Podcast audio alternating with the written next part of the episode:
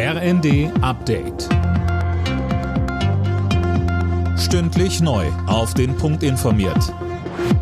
Ich bin Dennis Braun. Guten Morgen. Nachdem Finanzminister Lindner die jüngste Steuerschätzung vorgestellt hat, fordert das Deutsche Institut für Wirtschaftsforschung ein Ende des Gießkannenprinzips.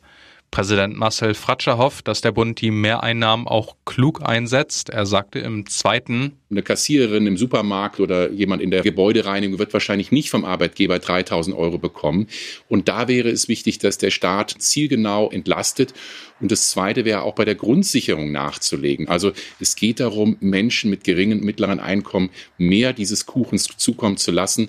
Bisher ist zu viel per Gießkannenprinzip entlastet worden keine neuen Diesel- und Benzinautos mehr ab dem Jahr 2035. Darauf haben sich die EU-Staaten mit dem EU-Parlament geeinigt. Demnach sollen dann, also in 13 Jahren, nur noch klimaneutrale Neuwagen zugelassen werden. Nach dem Bundestag soll jetzt auch der Bundesrat grünes Licht für den Doppelwumms der Ampel geben. Mit dem 200 Milliarden Euro Paket sollen die hohen Energiepreise abgefedert werden.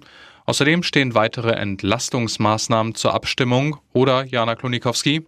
Genau, dazu gehören der Heizkostenzuschuss für Wohngeldberechtigte und BAföG-Empfänger und auch die Energiepauschale von 300 Euro für Rentner steht auf der Tagesordnung.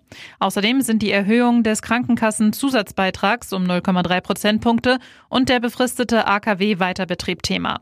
Und der Bundesrat wählt einen neuen Präsidenten. Hamburgs Bürgermeister Tschentscher soll Nachfolger von Thürings Ministerpräsident Ramelow werden. Union Berlin hat in der Fußball-Europa League einen wichtigen Schritt in Richtung K.O.-Runde gemacht. Im vorletzten Gruppenspiel haben die Berliner mit 1 zu 0 gegen Braga gewonnen und springen damit auf den zweiten Tabellenplatz. Der SC Freiburg trennte sich außerdem mit einem 1 zu 1 Unentschieden von Olympiakos Pyreus. Alle Nachrichten auf rnd.de